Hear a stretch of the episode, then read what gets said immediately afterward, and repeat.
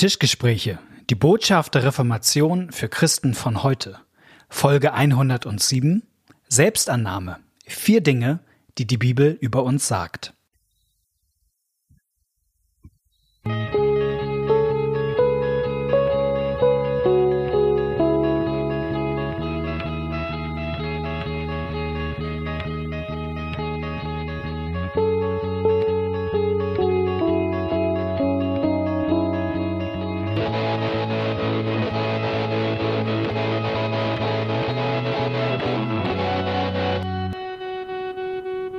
Herzlich willkommen bei einer neuen Folge Tischgespräche. Grüß dich, Knut, na? Hallo Malte. Hallo.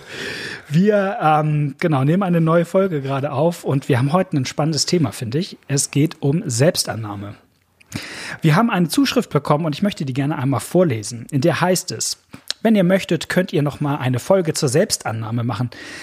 Wenn wir uns selbst als Geschenke aus Gottes Hand annehmen, dann nehmen wir ja auch unsere Grenzen an, einschließlich den Grenzen unseres Willens. Also soweit aus der Mail, haben wir uns gedacht, wir machen dazu mal eine Tischgesprächfolge. Ja, und das, obwohl Malte mir gestanden hat, dass er bei dem Thema eigentlich ein bisschen zurückhaltend ist. Genau, und als ich dir das gestand, gestandest du auch mir, ist das das richtige Präteritum, ich weiß es nicht, dass du auch ein bisschen Zurückhaltung hast.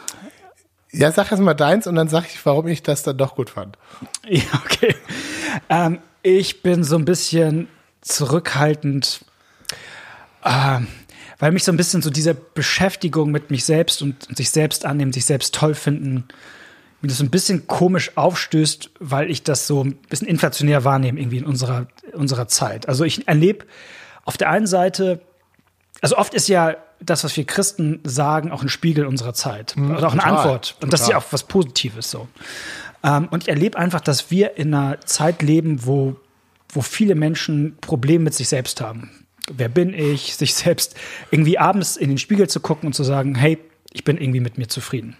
So, ich glaube, das hat auch was damit zu tun, dass unsere Zeiten so diffus sind. Also früher war einfach total viel klar. Also wenn ich irgendwie vor 200 Jahren auf dem Bauernhof gelebt hätte, dann war ja ganz viel klar in meinem Leben. So, ne? Ich bin hier in siebter Generation Apfelbauer. So, äh, ich, ich habe meine Rollen klar, irgendwie als Vater, als Ehemann, so das ist als, als Bewohner in diesem Dorf, alles ist so klar. Also, und heute ist, ist so viel diffus. Ja. Und, und, und dadurch ist ja, glaube ich, auch so viel Unklarheit in einem selbst und Unzufriedenheit. Müsste ich nicht eigentlich so sein? Müsste ich nicht eigentlich doch ganz anders sein? Ich könnte ja alles sein, aber ich irgendwie kann ich es auch nicht. Und, und diese Unsicherheit, ähm, die drückt sich, glaube ich, auch in einer, in einer gewissen Unzufriedenheit mit sich selbst oft aus. Ja, und, und das ist total, das ist ein total interessanter Faktor, glaube ich. Die Vielfältigkeit der Erwartungen ja. heutzutage denen man nicht gerecht werden kann mhm. und, und wo das aber so wichtig ist. Ja, es ist ja so mhm. wichtig, mit sich selbst zufrieden zu sein. Mhm. Ähm, ich, äh, mir fällt da jetzt ähm, ganz spontan äh, so eine Anekdote ein. Äh, bei Traugesprächen frage ich Leute oft, ähm, was sie aneinander gut finden. Mhm. Und für manche ist das wirklich eine Übung, da zum ersten Mal so drüber zu reden. Mhm. Ja, das ist also ist auch so ein bisschen Training. Braucht man später auch in der Ehe. Ähm, aber ich erinnere mich an so einen Fall, so ein russlanddeutsches Paar und der Mann sagt, ja, sie ist, sie ist gute Mutter, kocht gut. Und ich kenne sehr viele Frauen, die an dieser Stelle total beleidigt gewesen wären mhm. ähm, und denen das zu wenig gewesen wäre. Aber in diesem Fall, die Frau setzte sich gerade hin und strahlte und war total glücklich, weil in ihrem Verständnis mhm. war, auch, sie waren sich einig, darauf kommt es an, das kann sie gut und sie war, er mhm. war mit ihr zufrieden, sie war mit sich zufrieden. Und dann habe ich gedacht, für die ist das, für die reicht das. Ja. Ja, also das, da ist eine Klarheit und das wird mhm. erfüllt und da ist Frieden und so. Und ganz oft ist es ja, ähm, anders, weil es eben nicht, nicht mehr reicht, nur eine gute Mutter zu sein und gut zu kochen, sondern du musst auch noch äh, sexy aussehen und du musst noch beruflich erfolgreich sein mhm. und, du, und du musst noch zufrieden sein mit dir und im Ausgleich, ja, gute Work-Life-Balance und was weiß ich. Und das, also ich, und das macht es noch schwerer in der Beschäftigung mit sich selbst und bringt einen dazu, sich immer noch mit sich selbst zu mhm. beschäftigen. Und deswegen, also ist auch dieses, diese, in der Frage ist ja auch das mit den eigenen Grenzen, ähm, wird ja ausdrücklich gesagt, finde ich, finde ich interessant. Mhm. Ja, äh, so eine Klarheit die entlastet ja auch. Also Ja, Klarheit genau. entlastet, hat in der Regel Ja. eine entlastende Funktion. Heute ist vieles unklar und Mhm. dementsprechend ist es anders. Und, ähm, und wir Christen lieben Jesus. Wir wollen, dass Menschen ähm, von Jesus begeistert sind. Und deswegen ist, glaube ich, eine Möglichkeit, die Jesus-Geschichte zu erzählen, wenn man missionarisch unterwegs ist, zu sagen, im Grunde Jesus befreit daraus. Mhm. Also du bist mit dir oft selber unzufrieden, aber Gott ist mit dir zufrieden. Ja, und vielleicht ist manchmal gar nicht die Lösung, wie komme ich dahin, dass ich äh, mit mir selbst total zufrieden bin, sondern wie wird mir das vielleicht auch unwichtiger? Also immer auf mich zu gucken und zu sagen, Mhm. Das ist, glaube ich, Daumen hoch, Daumen runter. das, worum es eigentlich wirklich geht, Mhm. genau. Ich, ich erlebe manchmal aber trotzdem im, auch im frommen Bereich so eine Verkürzung davon. Dass es eigentlich im Grunde so, so diesen Narrativ der Welt im Grunde widerspiegelt. Also ähm, die ganze Welt ist mit dir unzufrieden, aber sei einfach mit dir selbst zufrieden. Und, ähm, Ja, und, und das ist und das ist irgendwie zu wenig. ja der, ich weiß nicht, ob, ob ich das auch von dir habe, aber das ist ja auch so ein bisschen das Narrativ vieler Filme. Genau. Ja, Disney-Filme. Ja. Ähm, da sind die Helden immer so, dass die Umgebung mit ihnen nicht zufrieden ist. Ja. Und ja, Marvel gehört ja auch dazu. Und tatsächlich ist die Lösung nicht, dass der Held sich irgendwann anpasst und diese Erwartung erfüllt, sondern dass er einfach seinen Stiefel weiter durchzieht und irgendwann dann die anderen sagen, nee, du hattest Genau. doch recht. Also eigentlich wollten immer alle, dass du ähm, König von Atlantis wirst. ich hätte gesagt, dass du toller Fußballspieler willst, Oder aber du willst lieber tanzen. Ja, Und dann, und dann wirst du ein großer Tänzer und Billy Elliot. so ungefähr. Und erst sind alle unzufrieden und dann, also das ist dann die Heldengeschichte. Also ich, genau, ich lerne sozusagen, mich so zu lieben, wie ich bin und mit allem und äh, ähm, und das Problem ist dabei, dass es ja auch alles gar nicht so ganz falsch ist. Also ich bin, nicht- ich will da ja auch gar nicht sagen, äh, ähm, das stimmt so alles nicht, aber es ist irgendwie eine Verkürzung so ein bisschen da drin. Und, und, und die nehme ich sozusagen in diesem, in diesem Selbstliebe, vor allen Dingen ist das ja nochmal so ein Wort, ähm, so wahr. Also ich, ich nehme wahr, Doppelgebot der Liebe heißt es klassisch, ähm, dass dann ähm, wir Gott lieben sollen und unseren Nächsten, wie uns selbst. Und ich erlebe einfach, dass heute ganz viele sagen, das ist doch eigentlich kein Doppelgebot der Liebe, das ist ein Dreifachgebot Ja, der Liebe. ja, und das ist der Punkt, wo du hast vorhin gesagt, wo ich auch genervt bin. Das nervt mich total. Das finde ich richtig assi. Assi, wieso Assi? Ja, Das finde ich richtig blöd mit dem Dreifachgebot der Liebe, weil das stimmt so nicht. Ja, Mhm. also wenn man sich das grammatikalisch angu anguckt, dann heißt liebe Gott und liebe deinen Nächsten und dann wie dich selbst. Aber das wie dich selbst ist nicht als drittes Gebot. Mhm. Ja, es gibt kein Dreifachgebot, sondern das ist wird vorausgesetzt. Und das merkt man an anderen Stellen, an anderen Stellen der Bibel auch, dass das, also Paulus sagt es, glaube ich, niemand hasst, hasst sein eigenes Fleisch oder hasst sein Leben. Ähm, und das wird hier total umgedeutet, nämlich es wird zum dritten, also wird zur dritten Aufforderung gemacht und dann wird es oft noch als Vorbedingung gemacht. Du musst erst lernen, dich selbst zu lieben, bevor du die anderen lieben kannst. Und wenn ich also lieblos gegenüber Gott und den anderen bin, heißt es, ja, ja, okay, Knut, dann konzentriere dich erstmal selbst mehr darauf, dass du dich liebst. Und dann kommst du, und das halte ich genau für die falsche Richtung. Ja. Ähm, und also das, und das ist sehr kompliziert. Ähm, weil das, da, also, ähm, und das dauert auch lange, also da können wir echt eine eigene Folge drüber machen äh, zum Thema Selbstliebe. Es ist wirklich kompliziert, weil man einfach sagen muss, dass die Bibel das Wort Liebe völlig anders benutzt, als wir das benutzen. Sie hat auch verschiedene Arten für Liebe, ja.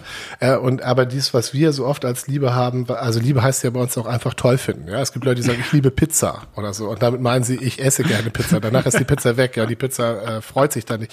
Also wir sagen Liebe für, ich finde etwas gut. Ja. Ja, da hat, das hat überhaupt nicht mit tätig sein. Ähm, Es löst ein wohliges Gefühl in ein wohliges Gefühl, genau. Und das, wenn die Bibel über Liebe redet, meint sie nicht, äh, das löst ein wohliges Gefühl, sondern ich tue was für den anderen. Ja, ich setze mich dafür ein und und von der oder oder auch ich, wenn Jesus sagt, ähm, man, man soll sein Leben hassen und so, dann ist, dann sind damit keine negativen Gefühle übers Leben gemeint, sondern es hat was mit Prioritäten zu tun. Und man kann wirklich sagen, dass die Selbstliebe in der Bibel wirklich vorausgesetzt, also wird, es wird konstituiert und damit heißt man, dass einem grundsätzlich die eigene Existenz die nächste ist, Ja. sozusagen.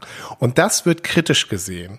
Und alles, was sozusagen in diesen, äh, also es gibt auch ein Buch, ein frommes Buch, Liebe dich selbst, äh, von Walter Trubisch, den ich sonst gut finde.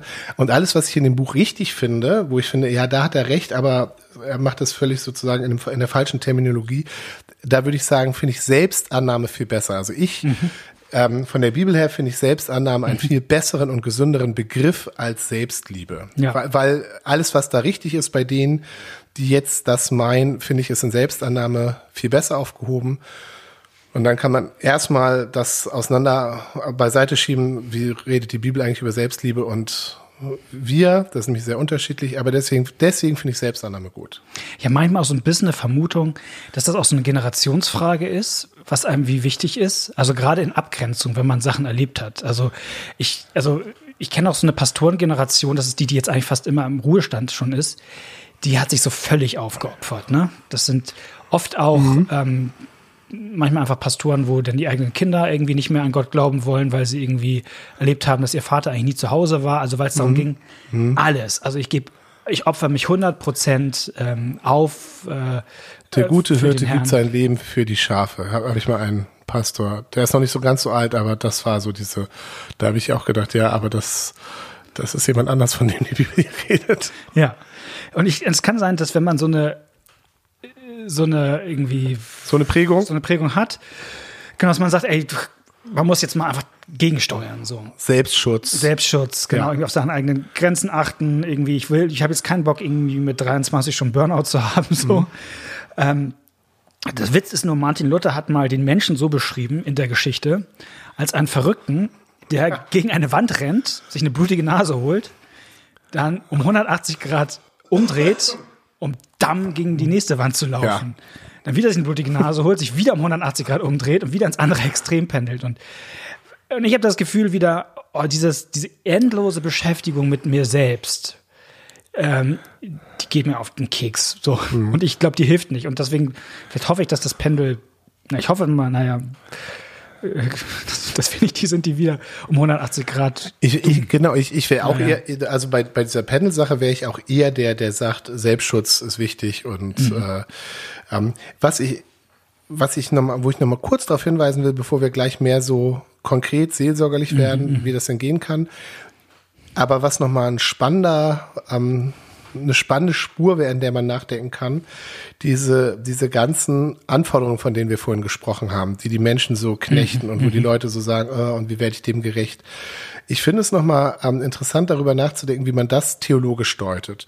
Also mhm. Luther ähm, litt unter der Frage, wie kriege ich einen gerechten Gott und mhm. wie werde ich Gottes Ansprüchen gerecht mhm. ähm, und fand eine Befreiung dadurch, dass es Gott sozusagen selber dafür sorgt, mhm. dass er das nicht kann, ähm, also dass Luther das selber nicht kann, diesen Ansprüchen gerecht zu werden, aber dass Gott das für ihn macht und dass Luther das mhm. deswegen auch nicht muss. Und es wäre mal interessant zu im Vergleich zu gucken, ob der heutige, also ich kenne heute wenige Menschen, die so darunter leiden, wie werde ich Gottes Ansprüchen gerecht. Ja. Aber dafür ist sozusagen, sind sie ja nicht frei, sondern diese ganzen, äh, jetzt gibt's jede Menge anderer Instanzen, die Ansprüche an mich stellen. Mhm. Und ich muss vor ganz vielen Leuten oder Positionen gerecht werden, ja. Ähm, und was das Evangelium dazu sagen würde, ja. indem es die entweder entmachtet, also du hast es vorhin selbst gesagt, heute ist das Evangelium eben macht dein Ding und irgendwann sehen die anderen das alle ein. Aber das, ich finde das interessant, ähm, dass es da eine Parallelität gibt und dann zu gucken, was bedeutet die biblische Botschaft mit Gesetz und Evangelium in dieser neuen Situation. Aber mhm. das äh, mal für die Hörer, die zu Hause selber ihre Folge machen wollen. Jetzt wollen wir mal konkret werden. Malte, ja. du hast, du hast eine gute, äh, du hast mir was Gutes erzählt, wie du, wie du dem, wie du das beantworten würdest. Ob das so gut ist, weiß ich nicht. Ich fand's gut. Ich fand's gut. Ich habe ja auch gesagt, an welcher Stelle ich nochmal reingrätsche, aber grundsätzlich ja. fand ich super. Das werde ich weiterverwenden. Ähm, ich würde sagen, Selbstannahme im biblischen Sinne heißt, alles das anzunehmen, was Gott über mich sagt. Ja. Und das im umfassenden Sinne. Nicht nur eins, sondern im Grunde alles das, was die Bibel über uns Menschen sagt, für mich anzunehmen. Ja. Ähm, und das ist ehrlich gesagt total vielfältig. Also wenn mir jetzt jemand sagen würde, und wie, was sagt die Bibel über den uns Menschen? Sind wir gut oder schlecht? Ja. Dann würden wir sagen, äh, beides. Komische Frage. So, also ja. es gibt einfach manche Fragen, auf die kann man nicht einfach mit Ja oder Nein antworten, sondern da gibt es einfach mehrere Puzzlestücke, die Simul die so genau ineinander greifen. Und ich würde das mal einfach auf vier, so der Einfachheit halber mal runterbrechen. Das ist natürlich wieder unterkomplex, aber ähm, ich würde es mal ja, auf, auf vier runterbrechen und sagen, es gibt vier Dinge, die die Bibel über mich äh, jetzt gerade sagt. Die erste Sache, die sie sagt, können Sie mal der Reihe nach durchgehen, die erste Sache, die sie über mich sagt, ist, dass ich ein Geschöpf Gottes bin. Das lese ich im ersten Buch Mose, Kapitel 1. Gott schuf die Menschen zu seinem Bilde. Zum Bilde Gottes schuf, äh, schuf er ihn, dann schuf sie als Mann und Frau. Psalm 139 auch so, nicht nur 1. Mose 1. Ja. Ich danke dir, dass ich wunderbar gemacht bin. Genau. Ja, das ist super. Also, Wunderbar sind deine Werke, das erkennt meine Seele. und das ist ein Urteil Gottes über mich. Mhm. So. Und für mich heißt Selbstannahme, dieses Urteil Gottes erstmal anzuerkennen. Also ich bin von Gott gewollt. Ich bin geschaffen. Ähm, und ich kenne ja auch Leute, die in ihrem Leben da einfach zu einer, also die das gerade auch nicht fühlen können so und sagen Mhm. irgendwie auch mit sich selbst in ihrem eigenen Leben hadern und manchmal auch sagen, irgendwie macht es überhaupt noch Sinn zu leben. Und ähm, ich verstehe, dass man das nicht immer sehen kann, den eigenen Lebenssinn, aber Gottes Urteil ist klar. Also du bist wertvoll, du bist äh, gewollt. Dein Leben ähm, ja, ist, äh, also du, hat eine Würde. Und die hat auch nichts damit zu tun, ob ich. Also mir begegnet das manchmal auch ähm, bei Beerdigungsgesprächen, dass irgendwie Leute sagen, ja, das war am Ende alles auch kein Leben mehr. Und also weißt du, also wo ich nur denke, ich weiß, weiß was, was man damit meint und, und dass das schmerzhaft ist, wenn, wenn der Radius kleiner wird und so. Völlig klar. Aber, aber irgendwie Gottes Urteil über jedes menschliche Leben ist, das ist wertvoll, das ist würdig, auch, auch in seiner ganzen Kleinheit und Unbeholfenheit, die, die ja. es sowohl am Lebensanfang als auch am Lebensende hat. So, ähm, das ist, das ist eine, eine Wertaussage. Und das anzunehmen heißt für mich auch, ich bin gewollt, ich bin geschaffen, ich bin von Gott gemeint. Das wäre so mein erster Punkt. Einmal. Genau, und da, an der Stelle, das will ich nochmal vertiefen, also weil in der Frage steckt ja das mit den Grenzen drinne. Ja. Und es gibt ja geschöpfliche Grenzen, Ja. die ich habe. Es gibt ja Dinge, wo ich Sachen, wo, die nicht so sind, wie ich es vielleicht gerne hätte, die aber nichts mit Sünde zu tun haben, ähm, sondern einfach mit der Geschöpflichkeit, wie, wie Gott mich charakterlich gemacht hat. Und dass er manche Leute eher introvertiert gemacht hat ähm, und die Zeiten der Stille brauchen, um wieder zu Kraft zu kommen. Und manche Leute eher extrovertiert und die brauchen eben die Gruppe um sich rum, um da aufzutanken. Und das, wie oft kenne ich das äh, in, äh, in Gruppen, wo sozusagen eine Seite überwiegt, ja, was weiß ich, die sind alle extrovertiert und können alle über den Glauben reden und das Herz liegt ihnen auf der Zunge. Und dann sind da so zwei, drei Introvertierte, die das schwerer haben zu formulieren und ähm, die schüchtern sind und die gucken auf die anderen und denken, oh, warum bin ich nicht so wie die? Ja, weil Gott dich anders gemacht hat. Und ehrlich gesagt, das ist gut, dass es solche Leute gibt wie dich, weil das bei diesen geschöpflichen Sachen ist das ja immer so, dass das, was eine Stärke ist, in einer anderen Situation auch eine Schwäche ist. Und da kann man einfach von anderen Leuten lernen. Es gibt sensible Menschen, es gibt äh, ja einfach robuste Menschen, ja, Ja, und das klar. und das ist das ist gut. Und das ist das ist eine Bereicherung. Und da ist es total doof auf die anderen zu gucken und zu sagen, warum bin ich nicht der? Und äh, wie gesagt, äh, durch das Geschöpfliche, ich werde älter, es gibt Sachen, die kann ich nicht mehr so wie früher. Und darunter leide ich. Und trotzdem kommen dafür ja aber auch Sachen dazu. Ich habe einmal, das ist für mich so ein krasses Beispiel, ich habe einmal, ich, weil, ich bin nicht mehr ganz sicher, ich habe einen Christen kennengelernt, ich glaube, er war sogar mal Buchhändler. Und er hatte eine Krankheit, dass er nur noch eine Seite pro Tag lesen konnte. Obwohl er lesen liebte. Und das war natürlich total die Einschränkung, ja. Und das hätte er sicher anders gehabt. Aber der Witz war, diese Seite, die er pro Tag las, die hatte er danach drauf. Ja, wenn der was gelesen hat, der konnte das fast auswendig. Ja, weil er so viel Konzentration dafür braucht. Ich weiß jetzt nicht mehr äh, genau, ob das eine Augensache war oder, oder äh, keine Ahnung. Und also das ist natürlich eine totale Einschränkung und so. Und gleichzeitig steckte da aber auch eine Gabe drinne. Und das ist, glaube ich, bei verschiedenen Sachen so, ähm, dass bei den geschöpflichen Sachen man sich auch immer bewusst machen muss, selbst, selbst bei Altwerten und so weiter, was es im Himmel alles nicht mehr gibt und so weiter, also selbst bei solchen Sachen, dass da auch immer etwas drinne verborgen ist, was anderen fehlt und was man sozusagen in die große Gemeinschaft der Christen damit mit einbringt. Ja. So. Also, dass da auch eine Schwäche immer eine Stärke ist. Das finde ich bei diesem Geschöpflichen ganz Ja. wichtig. Und zu sagen, okay, Gott, wenn du mich jetzt so gemacht hast oder wenn das jetzt meine Lebenssituation ist, dann nehme ich das an und nehme es aus deiner guten Hand. Ja. Aber wie oft, wenn wir bei was ich, Sünde und guten Werken, das ist immer eine moralische Kategorie irgendwie auch, ne? Also Ja. da, da teilen wir, und das ist bei, bei Grenzen, bei Begrenztheit. Genau, bei diesen geschöpflichen Grenzen, da, da finde ich das Quatsch. Und das muss man Ja. sehr deutlich unterscheiden, dass man Ja. da nicht sagt, Extrovertierte sind äh, geistlicher oder sind, sind besser für Gott, weil sie Mhm. besser Zeugnis geben können oder was weiß ich. Nee, nee, es gibt dafür andere Sachen, die können die Introvertierten besser. Ja, stimmt. Wobei mir bestimmte Grenzen vielleicht auch mich leichter in bestimmte Sünden dann tappen lassen. Also ich dann dafür Ja, ja, wieder aber das gibt's auf, das gibt's auf beiden, also das gibt's, da, klar. das gibt's auf beiden Das Seiten. ist klar, das stimmt. Dann käme ich mal zu meinem zweiten Punkt. Ja. Also der erste wäre, ich, ich bin ein Geschöpf. Das, das Ja. ähm, erkenne ich an. Und das ist ja, also das ist ja ein Loblied, was erstmal die Bibel über, über uns Menschen singt. Also Ja. faktisch fast gottgleich. Also ich, ich spitze es mal wirklich zu, aber wir haben was, an uns sieht man etwas Göttliches. Ja. Ebenbild Gottes heißt, schau dir einen Menschen an und du siehst was Göttliches irgendwie. So. Und gleichzeitig sagt die Bibel, wir sind Sünder. Und zwar tutto completo. Also so voll und ganz so. Äh, Urteil, ne, irgendwie die Sinnflut war da und dann äh, heißt es hinterher noch, das Dichten und Trachten des menschlichen Herzens ist böse. Von Jugend auf. Von Jugend auf. Genau. Gestern Losungstext, ne? Habe ich natürlich nicht gelesen. So, ich dachte, Du bist ein bisschen heiliger als ich. als ich. Und das ist natürlich, ähm, wo man erstmal denkt, na, was ist es denn nun? Bin ich irgendwie toll gemacht von Gott? Oder ähm, bin ich Sünder? Und, und, und, und der Punkt ist, Sünd, es ist nicht nur so, dass ich ab und zu mal eine sündige Tat begehe. Also, dass Sünde was ist, was so von außen mal auf mich zukommt und mir dann mal so ein bisschen anhaftet und ich es dann wieder so abstreife. Nee, sondern, kommt von innen heraus. genau. Also, es ist, das bin ich. Ja. Das ist nicht nur was Fremdes, sondern das bin auch ich. So, ich bin der, bin der Sünder. Das ist Teil meines, äh, meines Wesens. So und ähm, ja. Obwohl Gott dich nicht so geschaffen Genau. hat. Aber was weiß ich, wie du, wenn du. menschlich sein heißt auch nicht sündig Wenn sein. du, wenn du, wenn du ein Gla- genau, Jesus, äh, genau, wenn du ein- Glas, äh, wenn du ein Gläschen Tinte in ein Glas Wasser kippst, Ja. dann ist das Wasser irgendwann von der Tinte durchzogen. Ja, Und, so ist das bei uns. Wir sind verderbt. genau. Und das ist was, was bei mir beim Thema Selbstannahme man, glaube ich, nicht so oft drüber nachdenkt. Da geht es ja eher darum, sich selbst irgendwie zu bestätigen. Also erlebe ich oft so im christlichen Kontext so ein bisschen wohlfühlmäßig.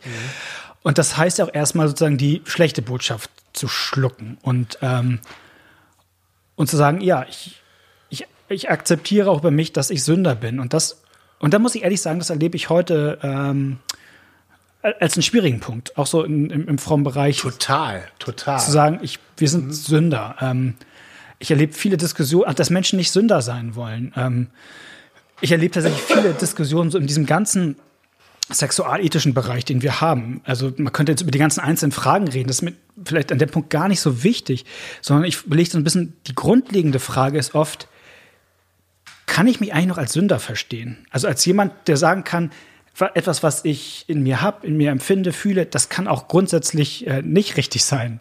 Weil, weil, weil wir oft so in dem Denken drin sind, alles, was in mir ist, muss erstmal grundsätzlich gut sein, weil ich ja von Gott geschaffen bin. Und die Bibel ist da einfach komplexer. Also sie sagt, ich bin äh, gleichzeitig Geschöpf und trotzdem sind auch Dinge in mir, äh, die ich habe, ähm, ja, müssen nicht immer äh, göttlich sein.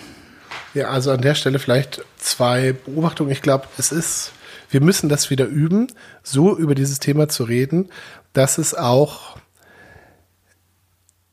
auch als befreiend wahrgenommen Ja. wird. Ja. Denn das ist, das erlebe ich häufig, dass die Leute sozusagen so einen Reflex haben, wenn jemand darüber redet, dass wir Sünder sind, dass es darum geht, ah, dass wir uns alle scheiße finden müssen und dass wir uns alle runtermachen und, und das wollen wir nicht, ja. Wir wollen uns ja aufbauen. Weil, weil der immer der zweite Satz, der mitschwingt, ist bei dem Satz, du bist Sünder, er ist immer der Klammer auf, also verdammt nochmal streng dich mehr an, Klammer zu. Ja, ja, genau. Und äh, genau, und das wollen, und, und so, und da gibt's diesen Reflex, und ich glaube, das ist so, also da übe ich auch noch immer, äh, das so rüberzubringen, dass die Leute sich darin wiedererkennen und dass die Leute sagen, ja, das, was er sagt, der, der kennt mich sozusagen.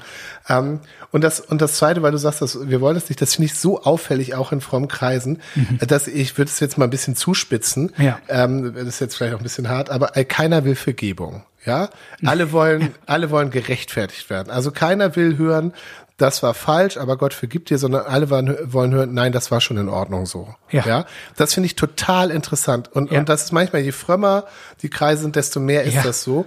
Also, und das ist nicht, das ist, also die Bibel redet so groß von der Vergebung. Ja. Da, du kannst gar nicht größer reden, aber häufig, also wir, die Vergebung, die will gar keiner, weil die braucht gar keiner. Oder nur abstrakt. Man will sie abstrakt. Ja, genau. Ja, Aber nicht ja, für ja. konkrete- Richtig, genau. Das, das, Also das Wort auch, ist schon dass nicht schlecht. Sagt, bitte, bitte, ähm, ich bitte um Vergebung für all die Sachen. Und wenn du nachfragen würdest, was meinst du konkret, könnte der nichts sagen, ja? Mhm. Und dann denkst du, mhm, mhm. ja, das kann ich auch nachvollziehen. Ja, das Ja, Konkret klar. ist ja immer Geht das mir ja auch so. Das Genau. Konkret ist ja immer das Peinliche. Ja. Ähm, aber genau. Und also Also ein, wie gesagt, wir müssen das üben, da gibt es jetzt noch nicht die eine, aber es gibt von Luther diesen einen Satz, ich weiß, an, ich weiß gar nicht, an wen er das schreibt, nicht Melanchthon, glaube ich, aber da schreibt er so einen seelsorgerlichen Brief an einen und sagt, ähm, pass auf, dass du kein Sünder, pass auf, dass du nicht kein Sünder mehr sein willst, mhm. denn Christus wohnt nur in den Sündern, ja, mhm. denn für die ist er gekommen und so weiter. Mhm. Also, dass der ihn davor wahrt mit diesem, und das so fast positiv, also er sagt nicht, Sünde ist was Gutes mhm. und so, aber, aber er verknüpft es sofort mit der Verheißung, für die Sünder ist Jesus gekommen, in die, nur in denen wohnt ja. er. So, und also das, das wird sicherlich ein Teil der Übung sein, wenn man über Sünde redet, dass man es eben im Blick auf Jesus macht. Ja, damit wären wir beim dritten Punkt. Okay. Ich bin nämlich, ich bin nämlich nicht nur ein wundervolles Geschöpf Gottes, zweitens ganz und gar Sünder, ich bin nämlich auch drittens als Christ ganz und gar gerecht in Jesus Christus. Also das, das bin eben auch ich. Und das ist sozusagen der, der eigentliche Schwerpunkt, glaube ich, von all dem, was man über uns Menschen sagen kann. Ich bin in Christus. So, und dafür gibt es viele tolle Bilder in der Bibel, glaube ich, ähm, die das stark machen. Also mein, meine Lieblingsbilder ist immer noch aus dem Kolosserbrief, irgendwie mein Leben ist verborgen ja. Christus bei ja, Gott. Ja. Also für die Frage Selbstannahme, also wer bin ich? Also ich bin. Und, und gleich, genau, also das ist total interessant, weil diese, das Kolosser 3, glaube ich, mhm. ähm, ja auch die Aufforderung ist, dahin zu gucken. Ja. Richtet euren, also ähm, richte deine Gedanken und richte dein Herz auf Christus, denn da ist das verborgen, was du bist. Das heißt nicht, das, was du wirklich bist, was dich ausmacht, ist verborgen, deswegen denk nicht drüber nach, mhm. sondern richte Herz und Sinn auf Jesus, denn da, das ist das, äh, was entscheidet, was dein Leben ist. Da ist dein Leben verborgen. Ja. Ähm, und das, das finde ich eine super Perspektive, äh, auch, auch von sich wegzugucken. Ja, du hast es von äh, nochmal in unserem Vorgespräch an, mit so einem Buchtitel von Timothy Keller deutlich gemacht. Kannst du das vielleicht nochmal erzählen? Ja, es gibt so ein super Buch von Timothy Keller, es ist ein ganz kleines Büchlein, äh, kostet aber fünf Euro, ähm, schlechte, schlechte Seiten. Ähm, Euro-Bilanz. Trotzdem lohnt es sich. Das heißt auf Englisch The Freedom of Self-Forgetfulness, also mhm. die Freiheit der Selbstvergessenheit. Auf Deutsch heißt das Buch, glaube ich, die Kunst des selbstlosen Lebens. Also das hat der Verlag wieder super hingekriegt, dem Ganzen so einen kleinen ethischen Touch zu geben. Äh, Finde ich natürlich super doof. Ähm, aber genau, da geht's, da geht's eben darum, dass für ihn auch so eine Lösung ist, sozusagen nicht besonders, nicht, sich, nicht versuchen, über sich besonders gut nachzudenken, nicht versuchen, über sich besonders schlecht nachzudenken, sondern tatsächlich den Perspektivwechsel zu machen ja. und viel weniger über sich nachzudenken und sich, sich selber zu vergessen, wenn man über Jesus oder über die nächsten, also die, da seine ähm, Aufmerksamkeit hinrichtet. Ja. Wie so aus der, was mal für mich aus der Taufe leben auch, ne? Auch mhm. so den zu sehen, ähm, der aus der Taufe auferstanden ist. Also ähm, so also wie gesagt, ich sage das immer bei, bei, den, bei einer Taufagenda ist das auch, ne? Irgendwie so soll in diesem Wasser alles untergehen, was dich von Gott trennt und aufstehen soll der neue Mensch, der mit Christus lebt. So, also so, das mhm. bin, das bin auch ich. So und das, das ist auch Selbstannahme. Also ähm, und dann wäre der vierte, um diese diese Gliederung ja. abzuschließen. Wir sind ja auch schon wirklich fast auf der Zielgeraden hier. Ähm, wer und das wäre jetzt wieder sozusagen in Anführungsstrichen das Negative, gleichzeitig aber auch mich anzunehmen als das, was wir in der letzten Folge besprochen haben, als gleichzeitig Sünder und Gerechter. Als der, als einer, wo der Heilige Geist noch nicht ganz fertig ist mit in diesem, in diesem Leben. Und das ist auch, auch wieder Selbstannahme. Also im Grunde, ähm, das erste, die ersten beiden Punkte sind so im Grunde das, was allgemein über den Menschen gilt, dass er Geschöpf Gottes ist, positiv und gleichzeitig Sünder. Und im Grunde ähnliches gilt so ein bisschen für den Christen. Er ist, er ist voll und ganz in Christus, aber das wäre der letzte Punkt auch immer noch ähm, lebt der alte Adam. Und das selbst anzunehmen, ähm, dass das in dieser Welt noch so ist. Ich finde, dein vierter Punkt ist eigentlich nur äh, Punkt zwei und drei Reloaded, ja, oder? Ja, ja. ja okay. Ich, ich habe noch mal ganz, mir fiel eben noch was ein mit, mit Punkt zwei. Warum, glaube ich, auch es so einen Widerstand gibt äh, gegen dieses mhm. Wir sind Sünder. Das liegt, glaube ich, auch daran, dass wir ähm, oder warum wir darüber ungern reden, weil Sünde doch bei uns äh, vor allen Dingen auch immer moralische Kategorien hat. Mhm. Und wenn man dann darüber redet, ähm, doch schnell sowas rauskommt mit moralischen Abstufungen auch, also ja. bessere und schlechtere Menschen. Und das wollen wir auch nicht. Wer Schwarzbrot isst, ist gut und wer die Sahnetorte genau. isst, ist Genau, ja. und da, und da gibt's gibt's eine gesunde Abwehr, sag ich auch mal, gegen, gegen mhm. diese ähm, moralischen mhm. Klassen. Klar. Und nur damit schmeißt man sozusagen äh, gleich eine wichtige Kategorie weg.